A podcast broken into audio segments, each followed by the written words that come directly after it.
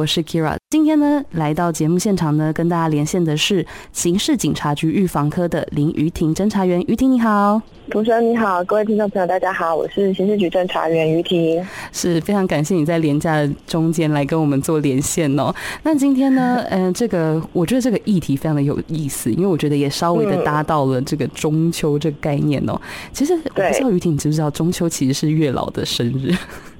有，其实我们在办宣导啊，都会去搭配一些活动。那就是我去看说，哎，现在刚好中秋，月老也是刚好在帮大家寻觅良缘的时候了。对对，没错。所以说，顺着这个议题，我相信呢，非常多的人可能中秋如果是单身男女，可能都有去拜个月老啦。那在这样的情况下，就可以知道说，嗯，其实就像我们台北有很多的寺庙啊，很有名的月老寺庙，他们那个香火都不会断的情况下，就知道说，其实很多人都内心偷偷的有点。小孤单，都想要找到对的另一半哦。可是也因为这个样子，我们这一阵子真的是让呃很多的警察同仁们也是忙破头了，因为这个爱情诈骗真的是非常的多。所以呢，我们的警政署长阿昭署长哦，他也有拍了影片来提醒大家一些爱情的诈骗手法，是不是可以麻烦于婷也再帮我们整理一下这些爱情诈骗常用的惯用手法有哪些呢？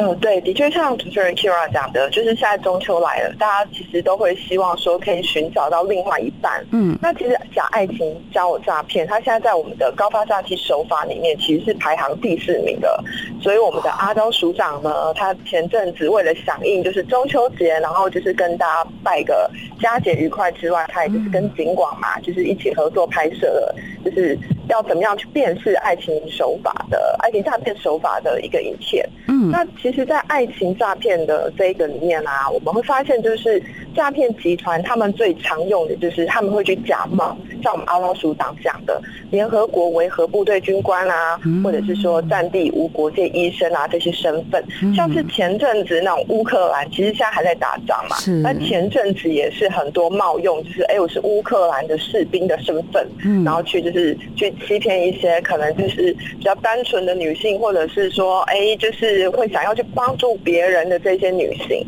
那他们的惯用的手法就是先盗用这些，比如说帅哥美女的照片，嗯，然后在社群网站啊，或者是交友软体，然后跟被害人认识之后，在每天嘘寒问暖啊，或者是讲一些自己战地的状况啊。然后让被害人就是取得被害人的信任，是之后对他们的手法再是用急需要钱或者是其他的方式，然后就是送个呃就是请被害人汇款给他们。嗯，那通常就是这些被害人啊不断的汇钱，那我们的钱库总是有限的，等他们被榨干之后呢，这些人就人间蒸发，就很难找到了。那通常大家都是在晕船的状态之下，等发现说哎对方不见了之后，才发现哎我被诈骗了。哎，其实我每次都觉得这个真的是一个，我我觉得爱情诈骗可能，当然每个诈被诈骗的人都非常的痛苦，但是我真的觉得爱情诈骗有一个让人觉得最心碎，就是因为他们感情也赔了进去，然后重点是钱就是遗失就算了，可是那个感情对人的信任真的是会完全的崩塌哎。那所以说我也蛮好奇说，就是那我们到底要怎么样去防止，就是说自己呃可以不要落入这个爱情的陷阱呢？其实我们用比较理性的角度来看，就是如果他今天说他是乌克兰的军医或者是什么战地的医师，那其实那个时候都很忙了，怎么还会有时间用去教我软体来跟你每天这样子聊天？那是发现你戳破盲点了。对啊，生命攸关，生命教官，每天都不知道下一秒自己还活不活在这个世界上。所以这个就是其实可以很明显就知道说，这就是诈骗的手法了。嗯，而且我们说真的，我们在日常生活中，我们连。认识的朋友都有可能骗我们的，何况你对这个人你根本一无所知，而且根本没有见过面。嗯，对。对。那所以我们的署长啊，他也就是特别就是叮嘱大家，就是只要没有见过面，他却一直跟你提提到钱，然后或者是想要知道说你的可能你的收入，然后要求你汇款。这个就要提高警觉了，因为就是做好防范，你才有办法找到真爱。如果一个人跟你认识没有多久，然后呃，就是一直跟你谈要钱啊，或者甚至是以什么呃要跟你结婚这些为前提，然后再跟你讲说钱啊，请你拿钱出来投资，这个你心中的警觉就真的要响起了。嗯，真的就是其实我觉得只要谈到钱这件事情，大家真的那个警铃一定要立刻响起来哦。那再来呢，其实我也蛮经就是蛮重点想要提醒大家，就是说其实现在好像要求邀请加 Line 的这些虚拟朋友，其实很多人他们是会主动搜到你的 Line，然后就直接加你好友，这种我们也是不是也要多多的注意呢？